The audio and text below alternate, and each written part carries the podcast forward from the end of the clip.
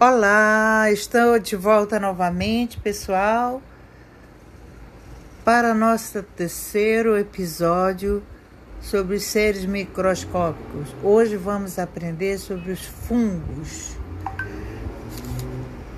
Os próximos seres de que falaremos são os fungos. Mas nem todos os fungos são microscópicos. Vocês já sabiam disso? Alguns fungos são macroscópicos ou seja, eles são vistos a olho nu. E assim podemos vê-lo. Ficou curioso? Então vamos entender melhor?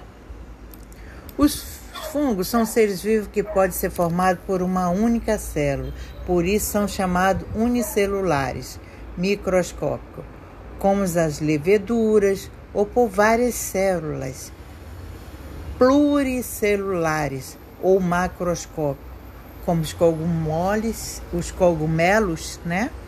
E os bolores. É, vocês conhecem, eu tenho certeza que vocês já viram as orelhas de pau, que parecem umas flores que nascem do tronco de árvores. Alguns chamam de cogumelos, outros chamam de orelha de pau. Bem, e bolores também. Os bolores geralmente acontecem em alimentos, principalmente o pão, quando envelhecido, ele cria um bolor, uma massa cinzenta, meio cabeluda, ou um limão quando estraga. Esses são chamados bolores. Pois bem, as leveduras são fungos formados por uma única célula unicelular e são microscópicos. Já os cogumoles, os cogumelos e os bolores são fungos formados por várias células pluricelulares, são macroscópicos. Por isso são macro, macro de grande, ou seja, visíveis ao olho nu. Eu vou lançar um desafio para vocês, fazer uma atividade com pesquisa conhecida sobre os bolores ou mofo, mais conhecido, né? Quem nunca viu um pão com mofo, né? Geralmente o pão, ao passar um, dois, três dias, eles apodrecem. Por quê? Porque os fungos, que são seres microscópicos, é, começam a, a criar esse bolor em torno daquele alimento, que nós chamamos de mofo. É, o desafio para vocês é descobrir um objeto, um alimento que criou mofo e depois descreva como é que ele se desenvolveu, onde ele estava crescendo. Combinado assim? Alguns fungos são usados na culinária, como a levedura, que é um fungo usado na massa de pães e pizzas. Esse fungo é chamado de fermento que misturado com outros ingredientes da massa faz com que ela cresça e deixe o pão e a, e a pizza fofinhos. Você se lembra dele?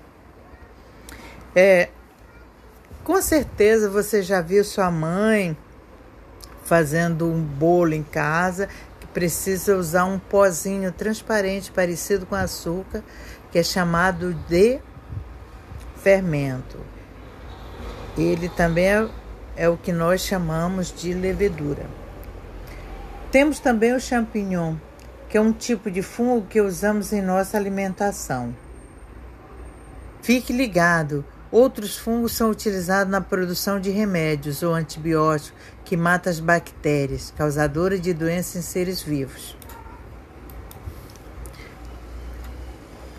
Vocês sabiam que muitas doenças são causadas por fungos? Muitos fungos vivem na pele, no cabelo e nas unhas sem causar os maiores danos, mas em certas circunstâncias eles podem provocar infecções conhecidas como micose. Quem nunca viu uma unha com micose, né?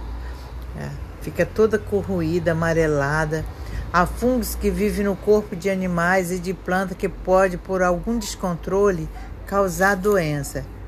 Você conhece a caspa? Você sabe de onde ela vem? A caspa surge quando a quantidade de fungos na nossa cabeça aumenta. Nossa, eu Estou descobrindo também junto com vocês.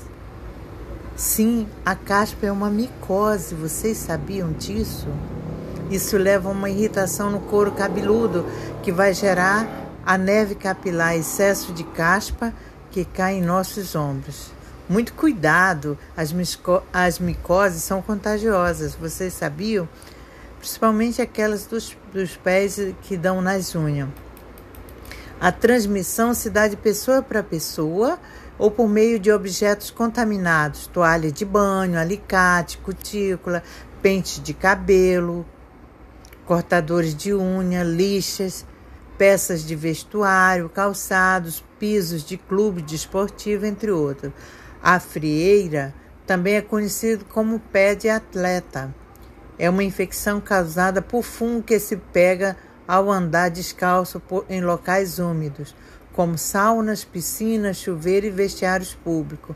Ambientes quentes e úmidos são propícios ao crescimento desse fungo. Agora, o desafio é com vocês.